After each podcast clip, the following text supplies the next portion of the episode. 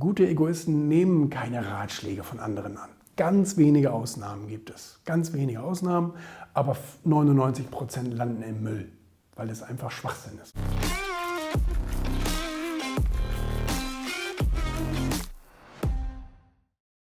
Ja, ich kann die meisten einfach irgendwie nicht ernst nehmen, wenn die mir da mit irgendwelchen schlauen Sprüchen kommen.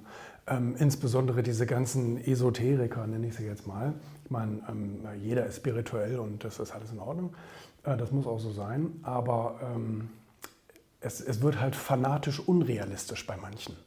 Ähm, die erzählen mir dann, äh, was ich für falsche Ansichten habe und dass, äh, dass Erfolg und mh, hm, Unternehmertum und was weiß ich, so funktioniert das alles nicht und bla bla bla bla bla.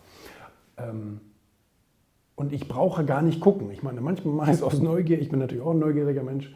Ähm, äh, ich brauche gar nicht erst gucken. Das ist, das ist jemand, der in seinem Leben immer nur begonnen hat. Es gibt ja diese Leute, die sind einfach immer Beginner.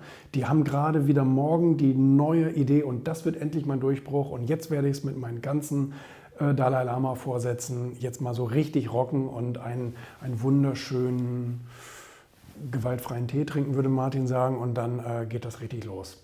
Ähm, und das machen die seit 30 Jahren und kommen überhaupt keinen Schritt vorwärts.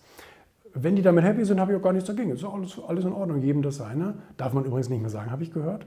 Das ist ein NS-Begriff. VW dürfen wir auch nicht mehr fahren bald. Wurden ja auch von Nazis gefahren. Ne?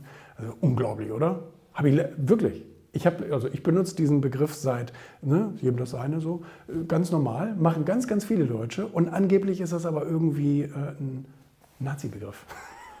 Uiuiui, man kann bald nichts mehr sagen.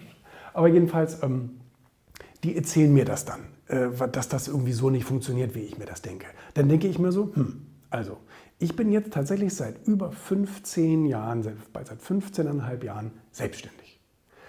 Und ähm, gebe jedes Jahr meine Steuererklärungen, gen mehrere, ähm, ab und, ähm, und, und, und, verdiene mein Geld und habe hier äh, Mitarbeiter beschäftigt, ein paar Hände voll und habe hier ein Firmengebäude, da draußen hängt ein Schild von mir, das ist Meter mal wie, wie 2,50, keine Ahnung, groß und, ähm, und ähm, irgendwie, irgendwie habe ich da scheinbar irgendwas, irgendwas habe ich da hingekriegt. Also das, ne?